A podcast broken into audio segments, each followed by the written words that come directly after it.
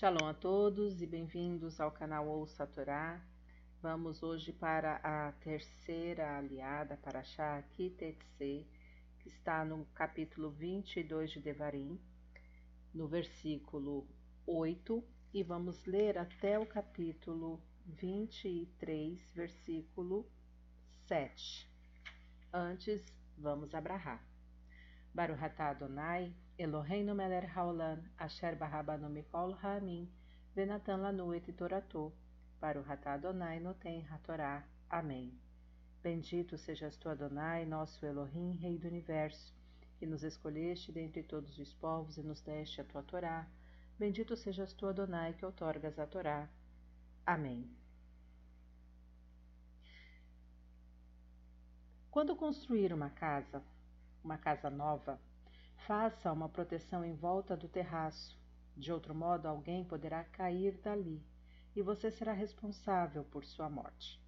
Não semeie dois tipos de semente entre as fileiras de sua vinha. Se fizer isso, a colheita de ambas as sementes estará contaminada. Não are com um boi e um jumento juntos. Não use roupas feitas com dois tipos de fios, lã e linho juntos. Faça para si mesmo cordões trançados nos quatro cantos da roupa que usar.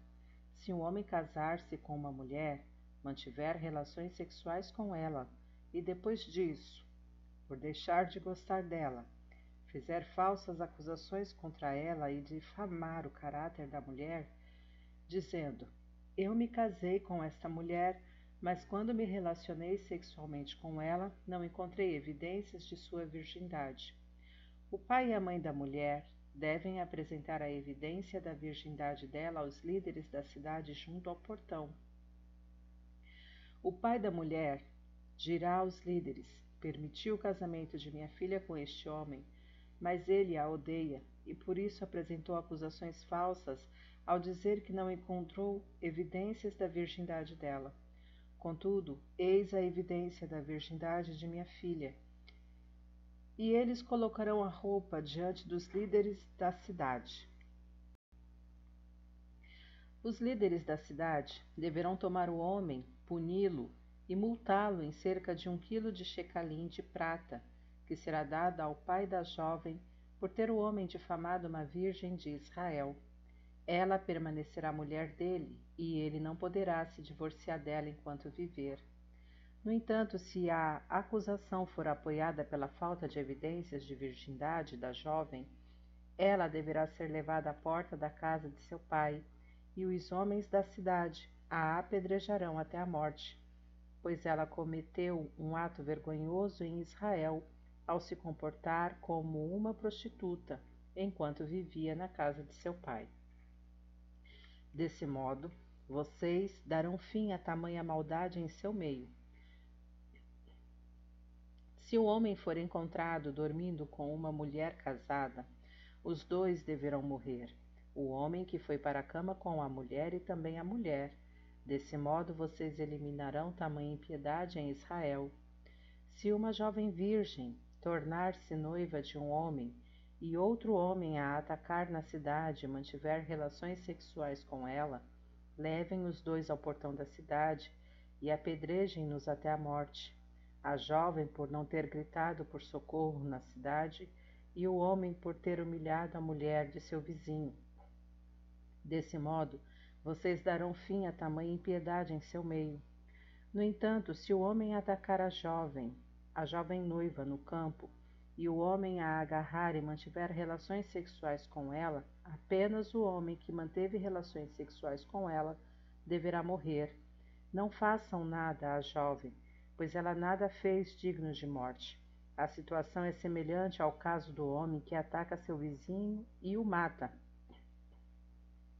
pois ele a atacou no campo, e a jovem noiva gritou, mas não havia ninguém para salvá-la. Se um homem atacar uma jovem que seja virgem, mas que não esteja noiva, e a agarrar e mantiver relações sexuais com ela, e eles forem pegos no ato, o homem que manteve relações sexuais com ela deverá dar ao pai da noiva 567 gramas de shecalim de prata.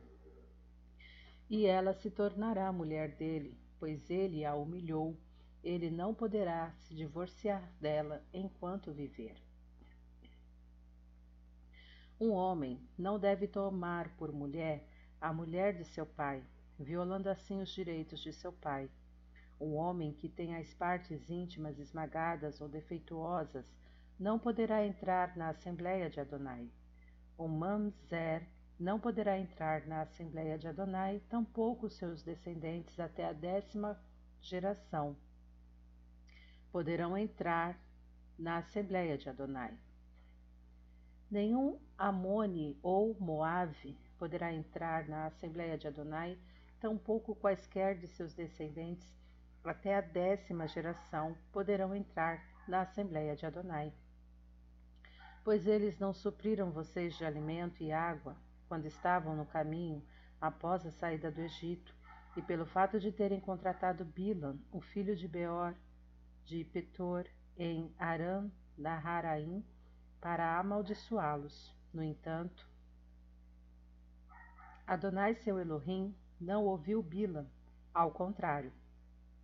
Adonai seu Elohim transformou a maldição em bênção para vocês, pois Adonai seu Elohim os amou. Portanto, nunca procurem a paz com eles ou seu bem-estar enquanto viverem. Amém.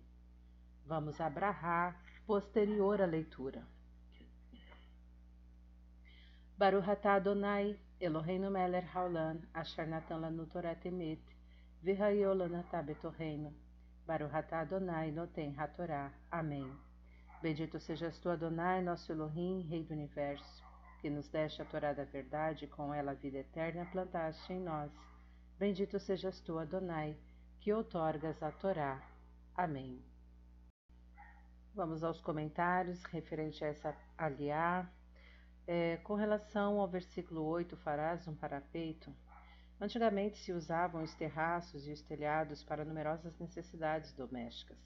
A Torá ordena que se façam parapeitos neles para prevenir os acidentes de queda desses lugares altos. De acordo com o Talmud, o parapeito deveria ter um mínimo de dois côvados, aproximadamente um metro, de altura.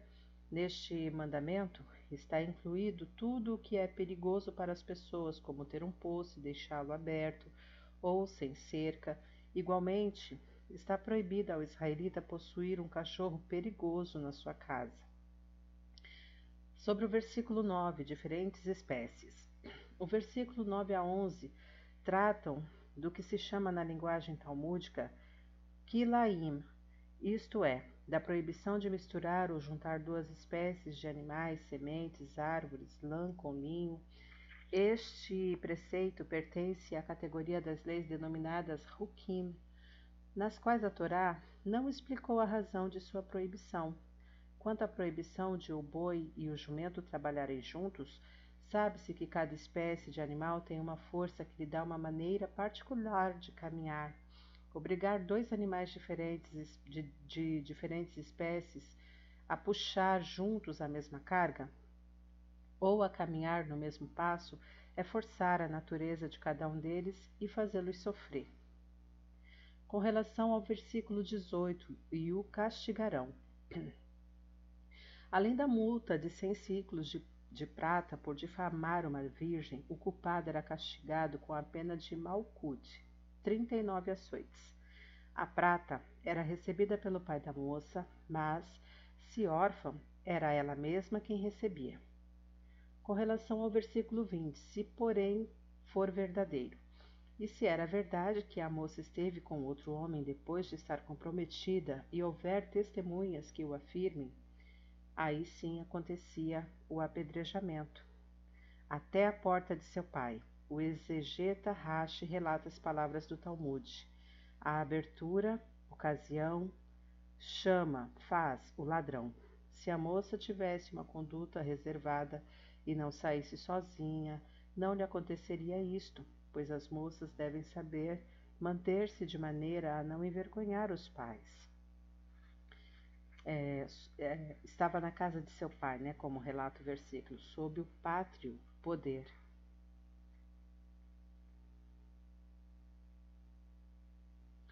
Sobre o versículo 3 do capítulo 23: Não entrará na congregação do Eterno. Não lhe será permitido casar com mulher israelita. É, bastardo. A palavra mamzer, cuja tradução é bastardo, designa a pessoa originária de uma união proibida pela nossa religião, como por exemplo, incesto, adultério e outras. Se um casal sem qualquer compromisso matrimonial tiver filhos sem a celebração do casamento civil ou religioso, esses não são considerados mamzerim. 4. Não entrará nenhum amonita nem moabita. Nenhum amonita ou moabita, amone ou moab, do sexo masculino, mas as mulheres amonitas e moabitas é, podiam ser admitidas depois de suas conversões ao judaísmo. Prova desse caso é Ruth, a Moabita. Dela descende o rei Davi. São esses os comentários para esta aliá. Shalom a todos.